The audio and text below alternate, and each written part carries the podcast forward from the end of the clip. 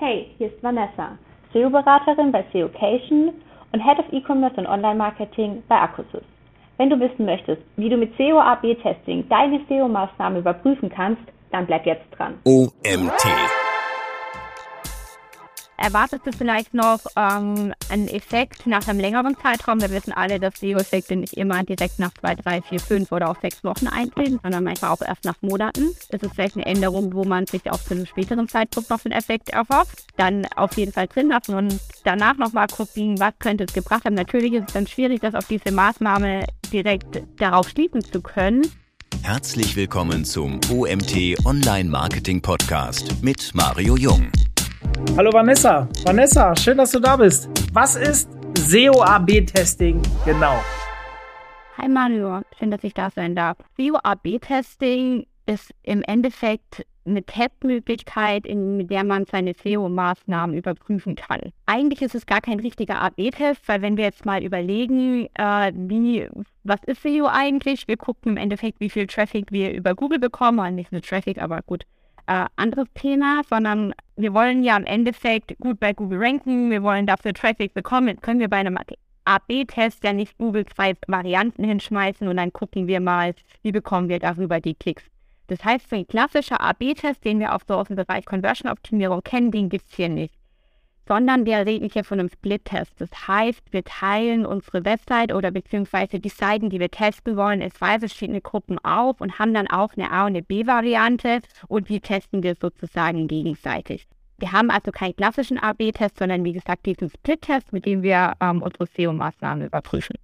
Wir haben einen SEO-AB-Test mit dir und deiner Kollegin Lisa durchgeführt beim OMT. Da gehen wir später nochmal drauf ein. Da können, also gerade für die, die jetzt zuhören, wir werden euch nachher ganz genau ein Beispiel zeigen, ob das jetzt funktioniert hat oder nicht. Ich nehme es vorweg, es war leider statistisch unrelevant, aber trotzdem, wie wir es aufgesetzt haben, können wir, glaube ich, ganz gut daran erklären und wir werden vielleicht auch ein bisschen darüber philosophieren. Die Frage ist vorab, um erst noch mal ein bisschen in der Theorie zu bleiben, warum sollte man solche Tests machen? Welche Vorteile erwarte ich dadurch? Ja, zum einen wollen wir ja schauen, bringen unsere SEO-Maßnahmen was. Also egal wie lange ich SEO mache, ich kann noch so eine gute Idee haben. Im Endeffekt kann das ja auch eine Idee sein, die im Endeffekt nicht gut ist. Das heißt, ich erkenne auch negative Effekte. Ich habe auch schon genügend Tests durchgeführt, bei denen es tatsächlich im Endeffekt auch einen negativen Effekt gab. Und da war ich heilfroh, dass ich das nicht für die komplette Website ausgerollt habe, diese Idee. Dann aber auch die positiven Effekte natürlich nochmal ähm, zu erkennen, was funktioniert denn jetzt gut bei meiner Website, ähm, was ja auch bei jeder Website nicht immer unbedingt gleich sein muss und auch das ganze Thema Überzeugungsarbeit. Ich kenne das auch, ähm, wenn man SEO in-house macht, so die Relevanz von SEO zu beweisen, warum ist das jetzt eigentlich wichtig, was wir tun. Da kann man eben auch sehr gut mit solchen AB-Tests arbeiten, wenn man jetzt seinen Chef zum Beispiel von ähm, SEO überzeugen muss oder was zum Beispiel eine bestimmte Maßnahme bringt. Warum sollte man da eine bestimmte ähm, Kapazität in Form von Budget, Entwicklerressourcen oder was auch immer draufsetzt. Wir müssen ganz kurz definieren. Ich habe ja eben gesagt, ist vorweggenommen, dass der Test, den wir bei uns äh, jetzt vor kurzem durchgeführt haben, nicht funktioniert. Aber stopp, er hat funktioniert. Nee, stopp, er hat nicht funktioniert, weil er statistisch unrelevant. Du hast eben von negativen Effekten gesprochen. Da hat der Test funktioniert, sondern wir haben halt nur festgestellt, dass es einen negativen Effekt ja, der gibt. Test richtig? hat ja, der Test hat ja beim OMT auch funktioniert. Also es ist ja jetzt nicht so, als hätte der Test nicht funktioniert. Du hast ja im Endeffekt hast du ein Ergebnis, das ist äh, statistisch signifikant oder es ist nicht signifikant. Also im Endeffekt, der Test hat funktioniert, aber das Ergebnis bzw. die Änderung hatte äh, keine Auswirkung auf diese KPI, die wir im Endeffekt damit getestet haben.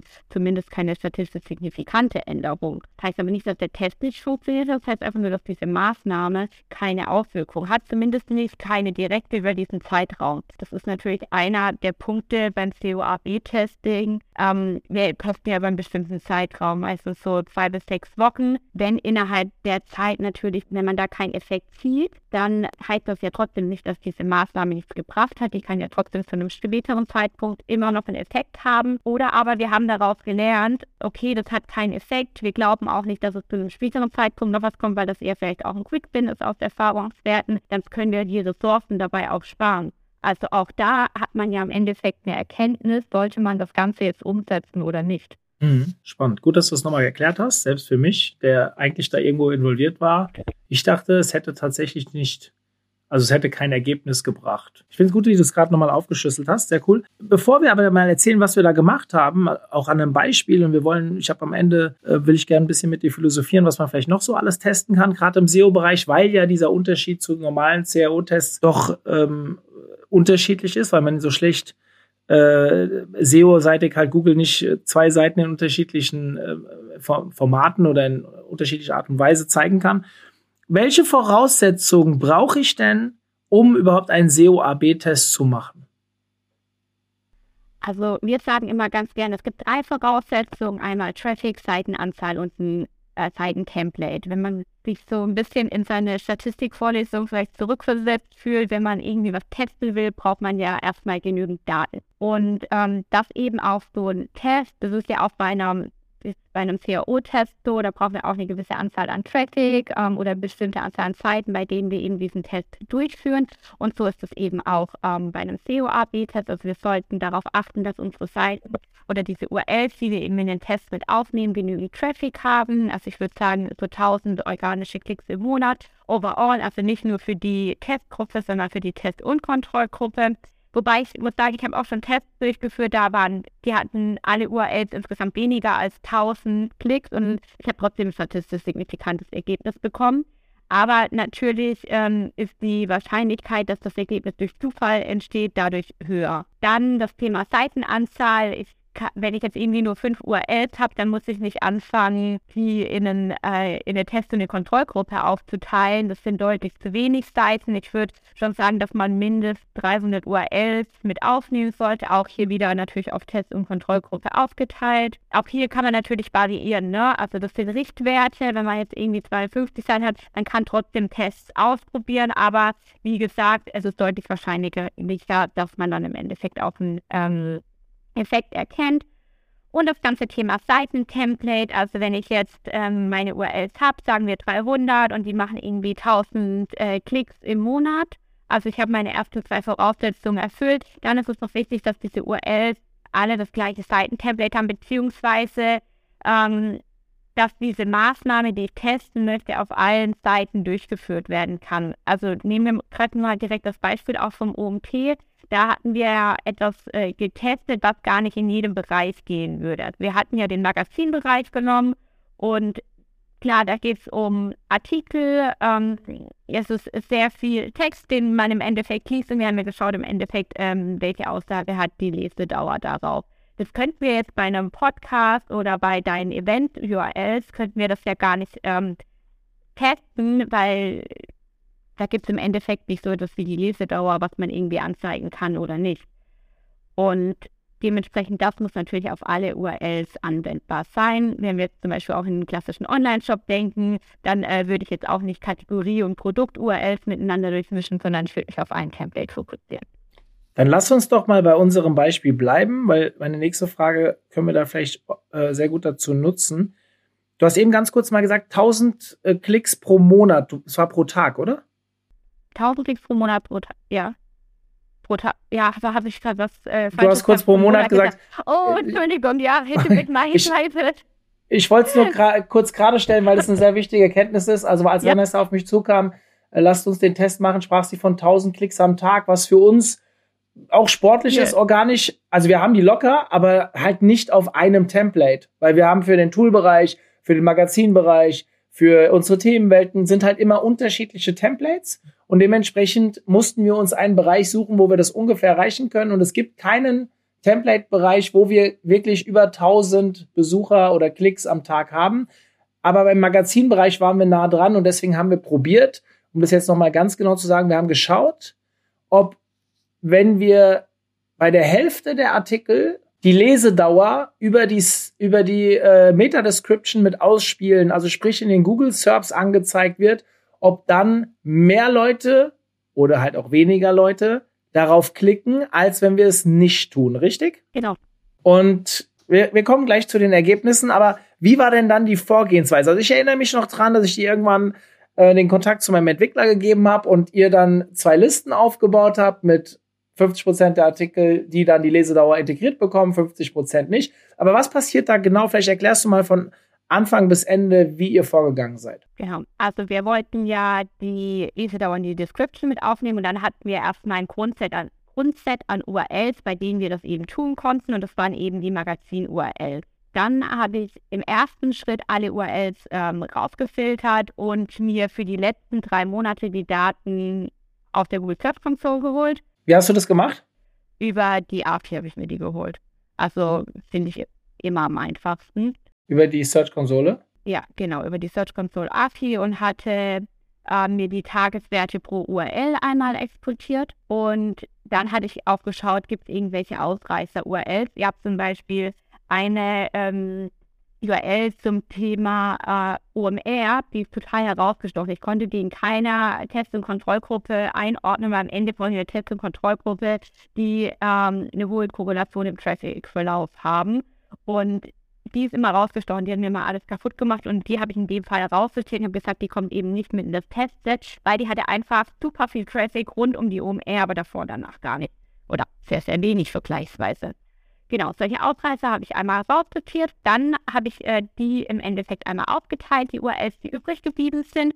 Und wir konnten in dem Fall einen 50-50-Split machen, weil du hast ja gerade schon gesagt, ich habe äh, mit deinem Entwickler einmal gesprochen und wir konnten automatisiert das einmal in den Snippets anreichern. Dementsprechend war das kein händischer Aufwand. Das war jetzt nicht so schlimm, wenn wir das für ein paar hundert URLs gemacht haben. Also ein 50-50-Split, 50 URL, 50 URL, 50 Prozent der URLs in die Testgruppe und 50 Prozent in die Kontrollgruppe. Das ähm, habe ich in dem Fall tatsächlich händisch gemacht. Also ich hatte mir die in Excel einfach über so ein Random Split einmal aufgeteilt ähm, das funktioniert eigentlich ganz gut, wenn man sich die Summe absteigend sortieren lässt und dann ähm, abwechselnd einmal guckt, ähm, was kommt man, was kommt in welche Gruppe. Ich glaube, ich habe drei Anläufe gebraucht und dann hatte ich eine Korrelation von 97 Prozent. Roundabout, ich weiß jetzt nicht mehr auf die Kommazahl genau, also auf jeden Fall sehr, sehr gut. Und damit hatten wir eigentlich schon direkt die Test- und Kontrollgruppe und dann habe ich äh, die Testgruppe einmal die URLs den Daniel geschickt und meinte, hier bitte. Daniel ist unser Entwickler für alle diese URLs bitte die Lesezeit in den Snippets anreichern. Und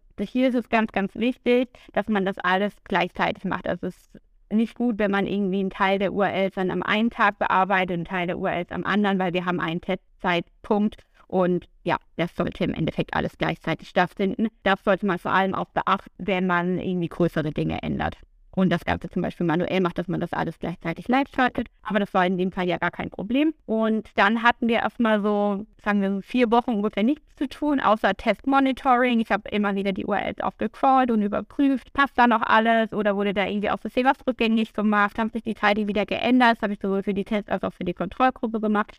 Das kann man natürlich auch automatisiert machen, zum Beispiel mit einem Test-Tomato und man kommt, eine Alert, sobald sich irgendwas geändert hat. Und ja, nach äh, zwei Wochen habe ich das erste Mal überprüft, ob es schon ein Ergebnis gab bei dem Test gab es noch nicht und dann haben wir es nochmal zwei Wochen weiterlaufen lassen. Ähm, dann nach vier Wochen habe ich es nochmal getestet. Da war immer noch nichts. Dann war uns eigentlich schon klar, dass da auch nichts mehr kommen wird. Zumindest hat man das in den Zahlen schon gesehen. Ich glaube, wir haben es dann insgesamt sechs Wochen laufen lassen. Dann hatten wir die finale Auswertung gemacht. Und jeden ein, diese einzelnen Auswertungen und auch die Endauswertung, das habe ich ähm, mit RStudio gemacht, ähm, mit dem Causal Impact Paket von Google, was eben dafür benutzt werden kann, dass man solche Tests im Endeffekt auch auswerten kann. Wir haben das jetzt. Am Ende gemerkt, da ist nichts passiert, also nicht signifikant. Würdest du jetzt später das nochmal testen? Also wir haben ja diese Änderung nie, nicht rückgängig gemacht. Wir haben jetzt die Hälfte der Artikel mit Lesedauer draußen in den SERPs und die andere Hälfte nicht. Wir haben da nie drüber nachgedacht, dass wir das ja eigentlich jetzt auch wieder ändern sollten. Oder sollten wir es? Das ist die Frage, die ich dir eigentlich stellen will. Ich glaube, ich hatte euch eine Nachricht geschrieben, wir können es wieder rückgängig machen. Wir hatten uns tatsächlich auch danach aufgehalten, dass man nochmal tiefer in die Analyse gehen sollte, ob es da Unterschiede gibt bei der Lesedauer. Also nach jedem Test sollte man ja nochmal ein bisschen tiefer auch ähm, eintauchen, nicht nur rein auf das Vertrauen, was eben aus dem äh, aus RStudio, aus dem Force Impact Paket rauskommt, was übrigens sehr, sehr gut ist, weil man bekommt das grafisch aufbereitet und auch mit einem ähm, sehr, sehr guten Text, was äh, schon einiges erklärt. Aber gerade in dem Fall mit den Lesezeiten gibt es ja auch eine große Spanne von irgendwie 5 Minuten Lesezeit oder auch 30 Minuten Lesezeit. Und hier wäre es ist es sehr sinnvoll, ähm, auch nochmal weiter reinzugehen und zu gucken, gab zum Beispiel einen Effekt bei der Gruppe bis zu 15 Minuten, weil das sehr positiv ist. Oder hat zum Beispiel eine Lesedauer von 30 Minuten die Leute eher abgestreckt, wenn das sehr lange Zeit ist. Also da sollte man auf jeden Fall nochmal weiter in die Analyse gehen und gucken, gibt es da vielleicht auch nochmal irgendwelche Aufreißer oder Unterschiede innerhalb der Zeit. Und dann könnte man das tatsächlich auch nochmal testen, indem man das in verschiedene Gruppen aufteilt, weil es kann ja eine sehr unterschiedliche Aussage haben je nachdem, wie lange die Lesedauer ist. Und ich das weiß, dass wir darüber gesprochen haben, dass das ja, sehr sinnvoll ist, aber wahrscheinlich hat es dann niemand gemacht. Ich habe auch schon, ich habe auch schon äh, vorher ja die Hypothese aufgestellt. Ich meine, das ist ja immer eine subjektive Thematik, ja, man muss ja dann testen, aber das, also mich schrecken ultra lange Artikel halt einfach ab, weil ich meistens keine Zeit dazu habe. Aber man muss halt aufpassen, ob man von sich selbst ausgeht. Ab wann ist denn diese Minutenzahl, die da steht, oder dann natürlich auch äh, wäre ja vielleicht auch eine Maßnahme, die Minutenzahl halt bei diesen Artikeln halt nicht mehr anzuzeigen, damit sie halt geklickt werden und so weiter. Ich finde das Thema immer noch total spannend. Und ja, nein, es hat niemand gemacht. Wenn du es nicht gemacht hast, hat es keiner gemacht. Dementsprechend, ja, das sollten wir uns definitiv nochmal vornehmen. Die Frage ist dann, wenn etwas nicht statistisch relevant ist oder signifikant ist, mache ich es dann zurück oder ist es egal? Ich würde hier die klassische SEO-Antwort geben. Es kommt darauf an. A, wie aufwendig ja. ist es, das zurückzudrehen? Erwartest du vielleicht noch ähm, einen Effekt nach einem längeren Zeitraum? Wir wissen alle, dass SEO-Effekte nicht immer direkt nach zwei, drei, vier, fünf oder auch sechs Wochen eintreten, sondern einfach auch erst nach Monaten. Das ist vielleicht eine Änderung, wo man sich auch zu einem späteren Zeitpunkt noch einen Effekt erhofft. Dann auf jeden Fall drin lassen und danach nochmal gucken, was könnte es gebracht haben. Natürlich ist es dann schwierig, das auf diese Maßnahme direkt darauf schließen zu können.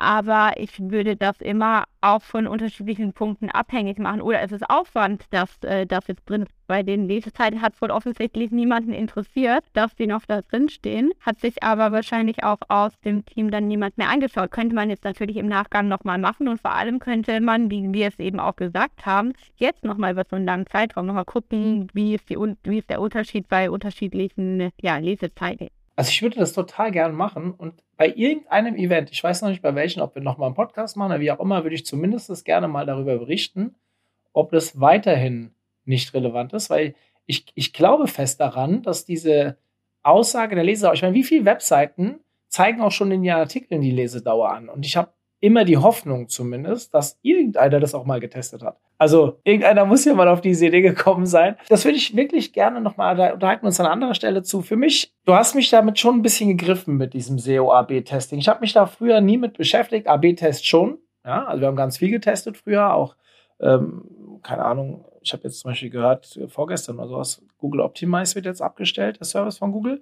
Ja muss man sich jetzt mit anderen Tools unterhalten, aber ja, wir haben uns schon viele Landingpages mit Google Optimize angeschaut und auch coole Erkenntnisse gesammelt, aber gerade wenn man als Plattform wie wir sehr SEO-abhängig ist, also viel Traffic über SEO bekommt und dann, ich will gar nicht von viel reden, viel ist immer relativ, aber einen großen Prozentsatz unseres Traffics über SEO bekommt, dann ist das ja schon hochrelevant und wir sind ja auch in unserer Botschaftergruppe, wo du ja auch dabei bist, immer wieder mal überlegen, was kann man testen, was sollte man testen da komme ich jetzt mal auf dich zurück. Was sind denn so typische Maßnahmen, die du vielleicht auch schon bei, ohne sie zu nennen, anderen Kunden getestet hast oder die du gerne mal testen würdest, aber vielleicht noch nicht die Gelegenheit hast? Also, Spur, ich meine, wir haben ja auch schon selbst mal ein, zwei Ideen gespult. Äh, ich habe mir auch ein paar Sachen aufgeschrieben. Aber ich würde dir jetzt erstmal den Vortritt lassen. Also tatsächlich, so, wenn Unternehmen irgendwie damit starten, dann meistens mit was einfacherem, in Anführungszeichen. Also so ganz ist dann immer so ein Snippet-Test. Das ist halt meistens sehr, sehr einfach umzusetzen und es ist meistens auch nicht so ein sehr großer Aufwand. Und da in dem Bereich habe ich auf jeden Fall schon viele Tests gemacht. Bei uns war es jetzt der Fall, dass es eben kein Ergebnis gab. Ich habe aber auch ähm, Snippet-Tests gemacht, wie ähm, zum Beispiel bei Online-Batterien, das bei einem unserer Shops auch der total äh, negativ aufgefallen ist. Da haben wir. Was habt ihr da gemacht? Wir haben, also es ist ein Batterie-Online-Shop, also ein sehr preisgetriggertes Sortiment. Da haben wir das ganze Thema günstig und äh, ja, nochmal auch mit angereichert im Titel und in der Description. Vor dem Hintergrund, dass ich mal einen anderen äh, Synthetic-Test gemacht habe, wo wir Aktionen promotet haben, die für einen kürzeren Zeitraum waren und der ging durch die Decke. Der hatte einen zweistelligen Traffic-Gewinn das war sehr, sehr cool. Und dann dachte ich, okay, cool, das ganze Thema Preise irgendwie nochmal zu kommunizieren oder generell Sale günstig funktioniert gerade in einem preisgetriebenen äh, Sortiment. Und das haben wir bei unserem Produkt-URL im Online-Shop ähm, ja, einfach mal getestet und ich glaube, wir hatten 9% unserer Klicks verloren in der Testgruppe über den Zeitraum. Also wir waren super schnell in einem signifikanten Ergebnis und ähm, ja, wie gesagt, auch sehr viel verloren, was äh, total schade ist auf der einen Seite. Auf der anderen Seite total gut, dass wir es getestet haben und ich, und ich nicht irgendwie dachte, ja, coole Idee, wir rollen doch mal die komplette Website auf, wird schon funktionieren. Und dann wäre es vielleicht irgendwann mal nach Monaten aufgefallen, wenn überhaupt. So wie das in 99 Prozent der Fälle wahrscheinlich passiert. Ich habe da mal ja. eine Idee. Ich kann mich da gar nicht von frei machen. Gell? Also ich habe ja. öfter so Ideen, wo ich sage, komm, die setzen wir jetzt einfach schnell um. Aber weiter? Ja, das waren auf jeden Fall schon Tests. Dann ähm, Bilder zum Beispiel in ähm, Texten, ob die drin sind oder nicht. Sowas kann man zum Beispiel testen. Oder auch äh, klar im Content-Bereich. Wir haben auch schon Tests gemacht, wo wir Content entfernt haben, weil gerade wenn man Content testet, ist es ja super schwierig, diesen Content aufzubauen. Und sehr, sehr aufwendig. Ich hätte eben gesagt, es ist gut, wenn man alles auf einmal live stellt. Wenn ich jetzt irgendwie erstmal, ja, zig Texte produzieren muss, dann kriege ich das meistens ja gar nicht so schnell hin und ähm, kann das dann gar nicht in einem sehr kurzen Zeitraum alles auf einmal live stellen. Und deswegen haben wir auch zum Beispiel einfach mal Content gelöscht ähm, und geguckt, was passiert damit. Also ist es der Content, den wir produzieren, hat der überhaupt diesen Impact? Also Erwartung war da ein negatives Ergebnis, um zu rechtfertigen, dass wir so viel Aufwand und auch Kosten in die Content-Produktion stecken. War dann in, in dem Fall auch der Fall. Also auch sowas haben wir zum Beispiel schon getestet. Ähm, Was war der Fall jetzt? Ist der Traffic zurückgegangen? Mhm. Okay, weil das ist schön, dass es so passiert ist, weil sonst hätte ich dir jetzt die Folgefrage gestellt. Ist der Traffic vielleicht nur gleich geblieben, weil der Artikel schon mal so gerankt hat und die User-Daten es vielleicht jetzt auch festhalten da, wo es ist? Oder wäre das auch der Fall, wenn der Content nie produziert wor worden wäre? Dadurch, dass du jetzt aber gesagt hast, das ist abgefallen, und ich gehöre ja zu ja. denen, die eher so ein bisschen Verfechter von Content auf zum Beispiel Kategorieseiten, wenn es guter Content ist, nicht, nicht, bitte nicht mit SEO-Texten verwechseln, ja, sondern mit user-relevanten, guten Inhalten, die zur Informationsbeschaffung beim Kaufen eines Produktes äh, beitragen. Ja, das ist äh, ganz wichtig, dass wir das ein bisschen aus, auseinander definieren.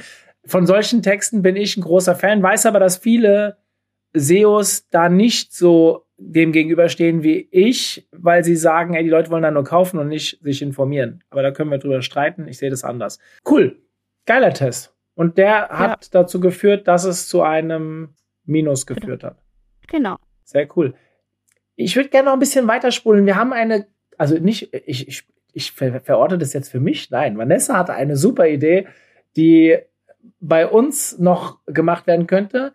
Ähm, für die, die uns ein bisschen näher sind, wir sind jetzt seit kurzem dabei zu gendern. Ja, also unsere externen Autoren kriegen jetzt im Briefing auch die Bitte mit, äh, unsere Texte zu gendern. Das machen wir jetzt seit, ich glaube, zwei, drei Monaten.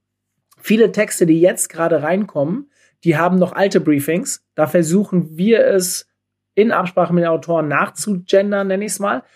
Aber wir haben ja schon viele hundert Artikel. Und wenn man sich einmal dafür ich wollte gerade geoutet sagen, das klingt blöd.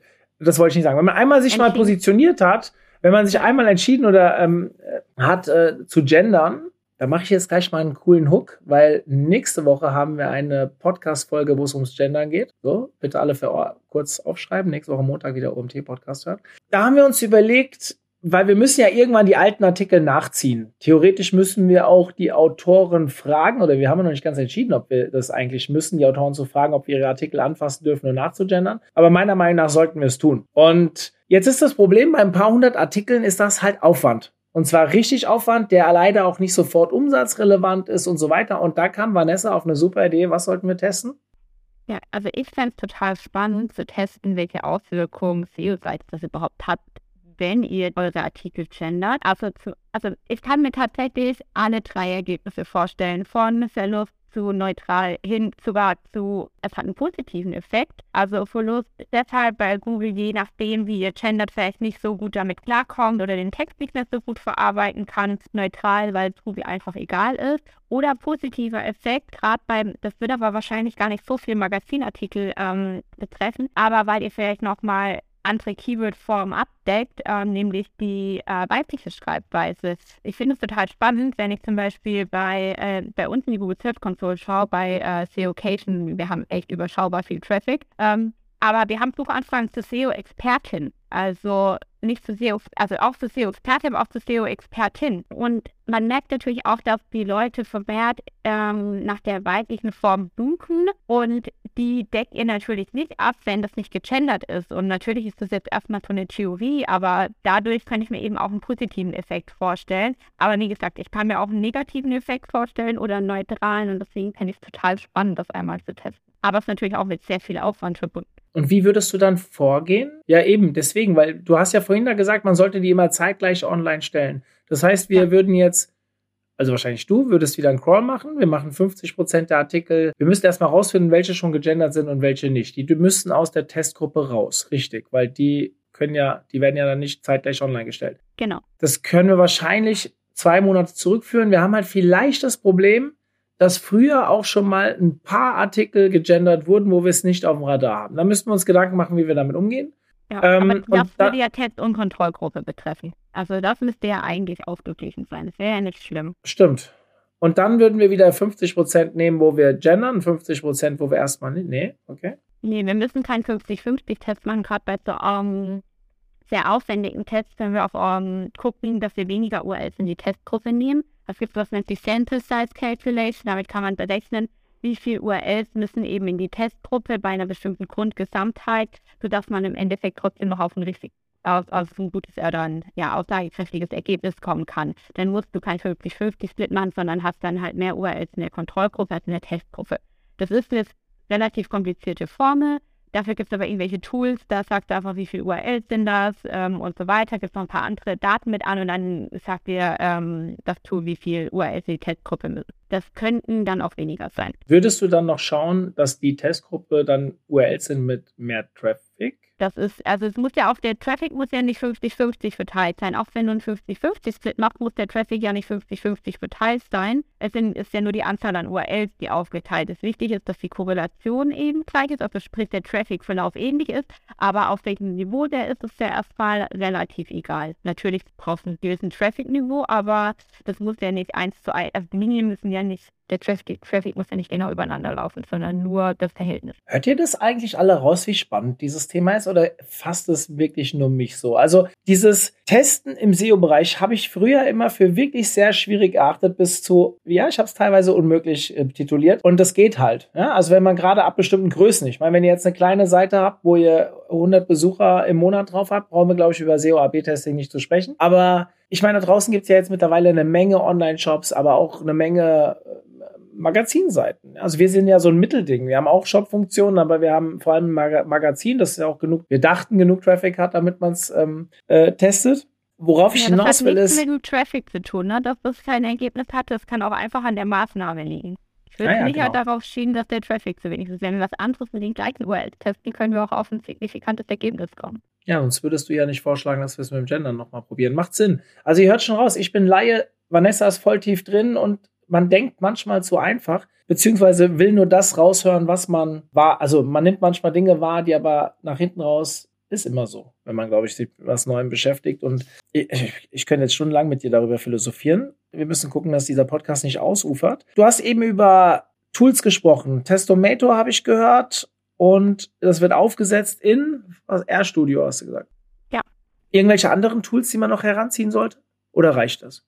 Naja, erstmal braucht ihr die Google Search Console, um an die Daten ranzukommen, also um eure, an eure Traffic-Daten zu kommen. Dann, ähm, ich bereite alles immer ganz gerne in Excel auf. Dann braucht man, wenn man das Test-Monitoring zum Beispiel über mit Test-Tomato nochmal sicherstellen will, aber da gibt es ja auch andere Tools am Markt. Ich habe halt immer ganz gerne mit Test-Tomato gearbeitet. Man kann auch zwischendurch einfach ähm, crawlen, immer wieder die Seite, ähm, kann man Screaming Frog and Write, keine Ahnung, nehmen dazu das Tool, mit dem ihr sowieso arbeitet. Ähm, und genau, dann könnt ihr in ersten die Auswertung machen. Und den Quellcode, den ihr dafür braucht, den findet ihr bei GitHub. Ich bin mal gespannt, ob mein Team meinen Podcast hört, weil die werden jetzt Angst kriegen wegen dem Gendern-Dings, dass sie wieder so viel, die haben eh echt viel zu tun gerade. Und wenn sie zuhören, bin ich gespannt, ob dann nächste oder übernächste Woche dieses Projekt bei uns im Asana-Board drin ist oder nicht. Ich werde Ihnen, ich werde Ihnen nichts erzählen. Ich mache mir einen Reminder in drei Wochen, uns anzusprechen. Ja, cool. Also nicht warnen, ja, dann werde ich böse. Also bitte nicht mein Team vorwarnen. Niemand, der jetzt gerade zuhört, warnt bitte mein Team vor. Ich habe noch zwei, drei Sachen, die ich zu dem schon Gesagten ergänzen will. Also erstmal SEO und Gendern. Wen das eben ein bisschen ähm, angefixt hat, ja, wie gesagt, nächste Woche gibt's einen Podcast zum Thema Gendern. Wir haben jetzt sogar seit neuestem ein Seminar zum Thema Gendern. Da geht's nicht um SEO, sondern wie gendert man richtig, weil man immer wieder gefragt wird, äh, das ist unser einziges Nicht-Online-Marketing-Seminar, das wir haben, aber geführt von jemandem, die sehr gut ist im Content-Marketing und sich jeden Tag mit Online-Marketing beschäftigt. Also sprich, da ist schon eine Connection da. Wer da Bock drauf hat, ähm, guckt mal auf unsere Seminarseite. Wer sich erstmal reinhören will zum SEO und Gendern, wir haben vor Campix 2021 war im Juni, glaube ich, oder Juli auch. Die letzte in der alten Location, da habe ich mit dem Sven Deutschländer einen Podcast zu diesem Thema aufgenommen, den ich sehr cool fand. Da ging es um Anwalt, Anwältin, so wie Vanessa eben über Expertin gesprochen hat. Inwieweit hat das Suchvolumen die weibliche Form und so weiter? Fand ich sehr spannend, ist sicherlich auch noch zeitgemäß. Ich nehme den Podcast auf jeden Fall auch mal in die Shownotes mit auf. Und dann ist mir ein Satz von dir eben aufgefallen, den ich mir aufgeschrieben habe und dann fast vergessen hätte. Wenn ihr bei einem neuen Kunden startet, fangt ihr erstmal mit einfacheren Dingen an. Das war, glaube ich, wortwörtlich das, was du gesagt hast. Und dann bist du zur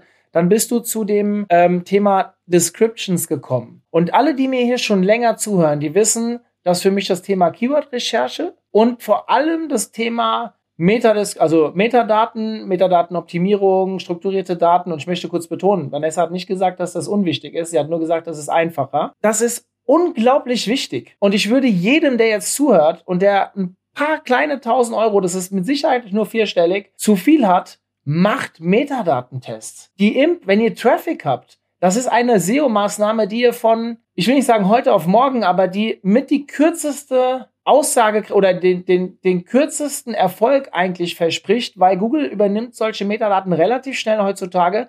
Und in dem Moment, wo das übernommen ist, ab dem Moment sehen die Leute das und dann gibt es bessere oder schlechtere Klicks oder, oder dasselbe wie vorher. Aber für mich ist die Metadatenoptimierung eigentlich der SEO-Quick-Win schlechthin. Also ich habe auch, glaube ich, ein, ein, ein, ich guck mal, das Webinar noch finde. Ich glaube, ich habe sogar ein Webinar beim OMT dazu gemacht. Und da preise ich diese Meta auch bei meinen Seminaren immer wieder Metadatenoptimierung. Und ich habe noch nie von einem AB-Test geredet. Das werde ich aber ab jetzt tun in meinen Seminaren, dank Vanessa. Und das testet. Und wenn es wirklich, sie sagt, es ist einfacher, einfacher klingt für mich immer ein bisschen unaufwendiger. Und dementsprechend vielleicht auch günstiger, wenn ich das mit einem externen Experten mache, wenn ich es selbst nicht hinbekomme, weil für mich hat sich das teilweise ein bisschen nerdy angehört. Entschuldigung, also so Google Air Studio und oder wie das heißt. Also da habe ich mich noch nie mit beschäftigt. Ja, finde ich cool. Also ich möchte nochmal betonen, bitte macht das. Wenn ihr Traffic habt, macht das. Das lohnt sich. Und rennt am besten direkt Vanessa die Bude ein, weil ich glaube, die macht das richtig gut. Also zumindest macht es mir relativ viel Spaß. Ich weiß gar nicht, hast du für sowas überhaupt Kapazitäten? Kriege ich hin, ja.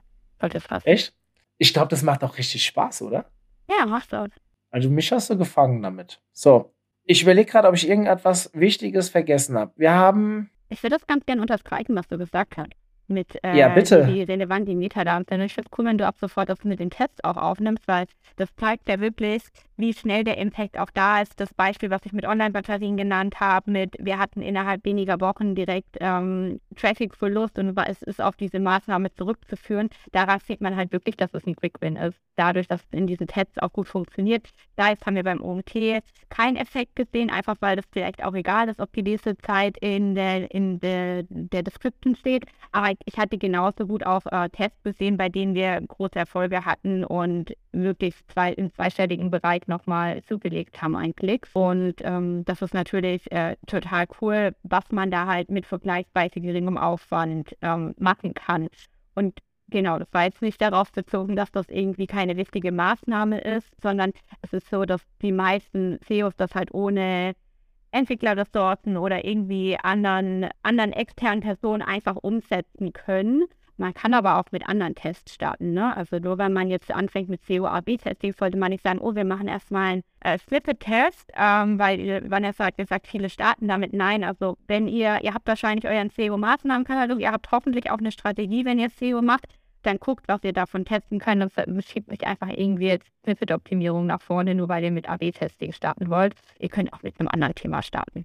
Du hast eben bei den Online-Batterien auch über dieses günstig mit ein, also dieser Test, den ihr da gemacht habt, ob ihr die Wörter wie günstig, billig, weiß ich nicht, billig ist ein Scheißwort, aber äh, mit eingeführt habt. da ist mir gerade noch eine mega coole Idee gekommen. Nee, oder ich habe mich an etwas erinnert. Wir haben schon, es ist bestimmt schon fünf Jahre her, haben wir mit dem Felix Meyer, der einer der Geschäftsführer von Seokratie, Kollege von Julian Schicki, ein Webinar aufgenommen. Das ist immer noch online. Ich habe es gerade parallel gesucht. Das heißt SEO, Mythen und Fakten, was zählt wirklich? Nehme ich auch in die Shownotes auf. Der hat so sechs bis acht Fakten, wenn ich mich richtig erinnere. Ich habe es damals moderiert. Und dort hat er Veränderungen in den SERPs durch die Änderung von Titel mit dem Wort günstiger und Rabatte anhand von Zahlen erklärt, wie die Rankings gestiegen sind. Jetzt war das kein SEO-AB-Testing, aber es war echt beeindruckend, was die da teilweise geschafft haben. Guckt euch das mal an und das zeigt euch, also da war immer die Reaktionszeit, damals noch, die lag immer so bei, wenn ich mich recht erinnere, von eineinhalb bis drei Monaten, bis dann, also die SERPs angezeigt wurden, dann kommt es zu einer besseren Klickrate und dann drehen sich halt die Rankings auch nach oben, ja, weil Google hat ja ein Interesse daran, dass die Artikel, die geklickt werden, auch relativ weit oben angezeigt werden. Übrigens ist auch das etwas, worüber viele SEOs diskutieren, ob die, die User-Daten wirklich so großen Einfluss haben oder nicht. Da kann ich ähm, aus der eigenen Erfahrung sagen, ja, ich habe schon immer gedacht, dass es einen großen Einfluss hat, weil ich das auch meiner Meinung nach schon oft genug gesehen habe.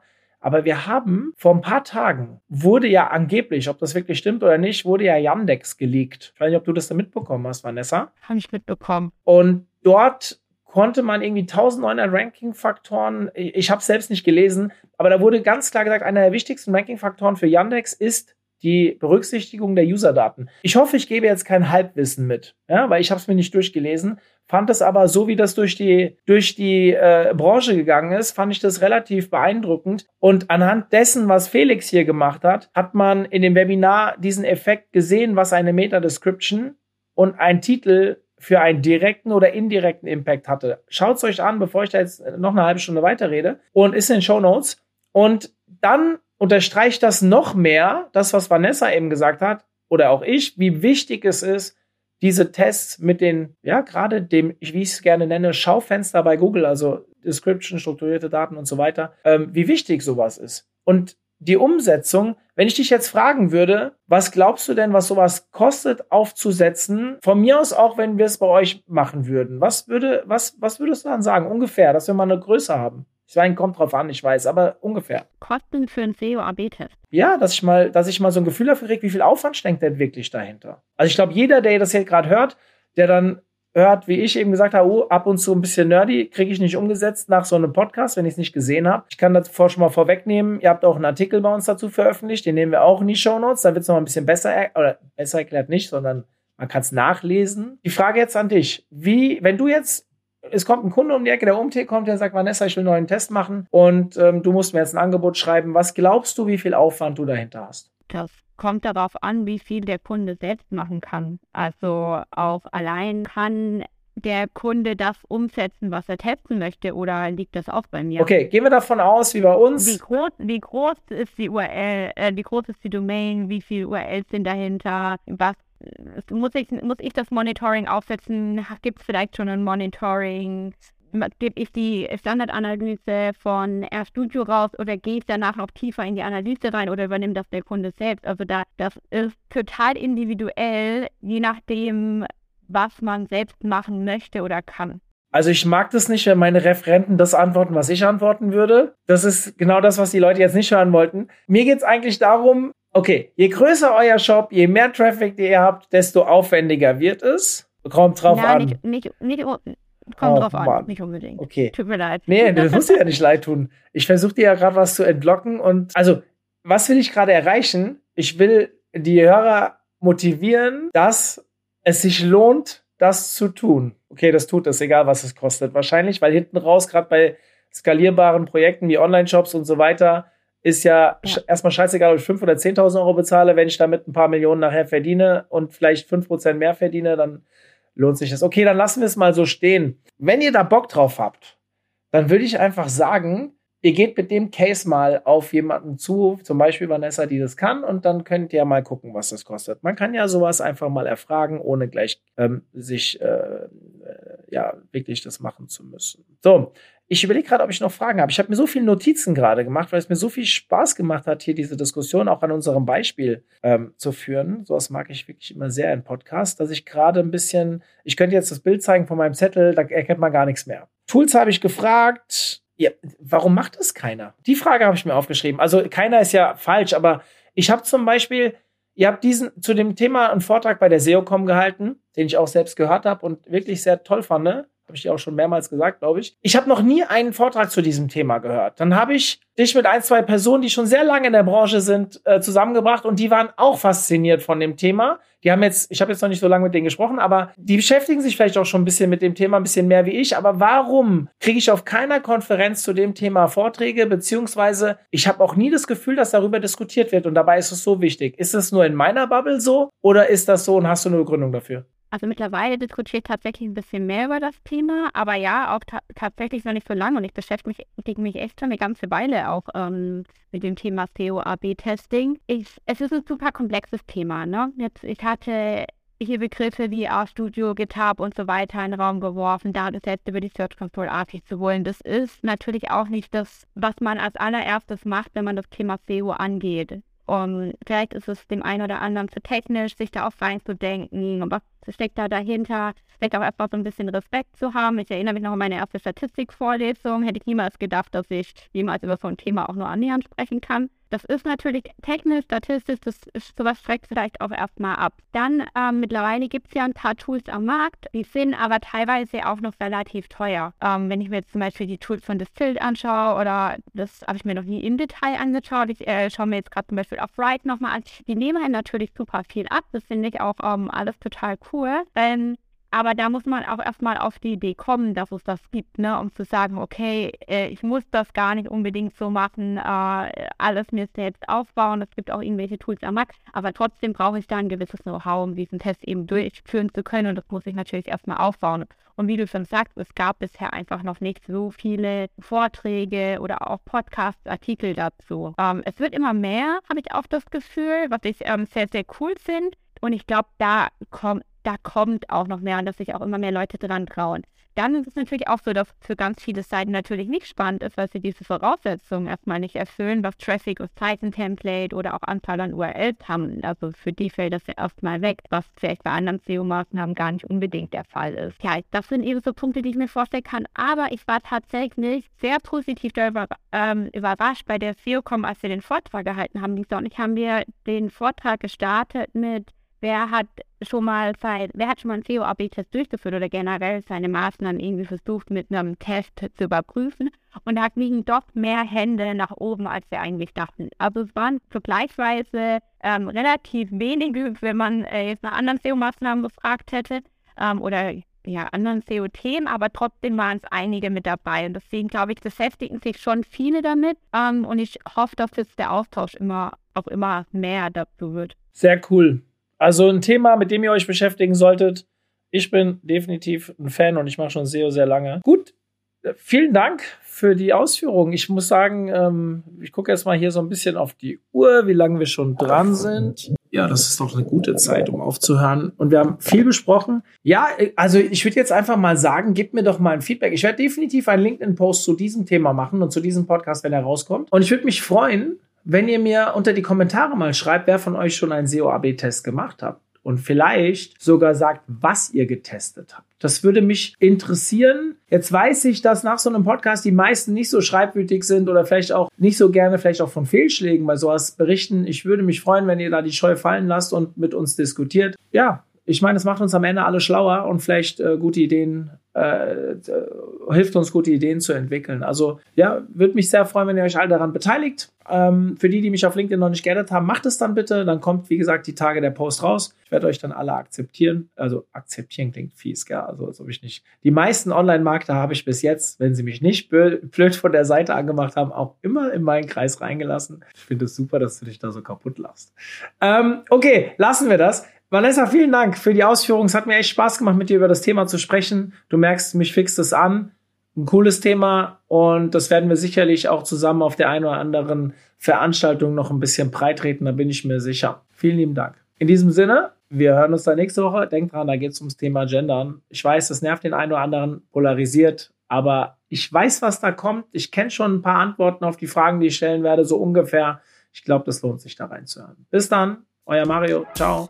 Zum Abschluss der heutigen Podcast-Folge mit Vanessa nochmal der Hinweis auf unsere Tool-Konferenz. Unter www.omt.de slash tool-konferenz könnt ihr euch jetzt kostenfrei anmelden. Wir werden jede Menge Vorträge in Bezug auf Tools, in Bezug auf die bessere Nutzung von Tools oder vielleicht auch die eine oder andere Panel-Diskussion zum Thema KI-Tools, was ja momentan mit ChatGPT, glaube ich, in aller Munde ist, anbieten. Ich hoffe, ihr meldet euch an. www.omt.de slash tool-konferenz und ja, den Link findet ihr natürlich auch in den Show Notes. Wir sehen uns hoffentlich am 2.3.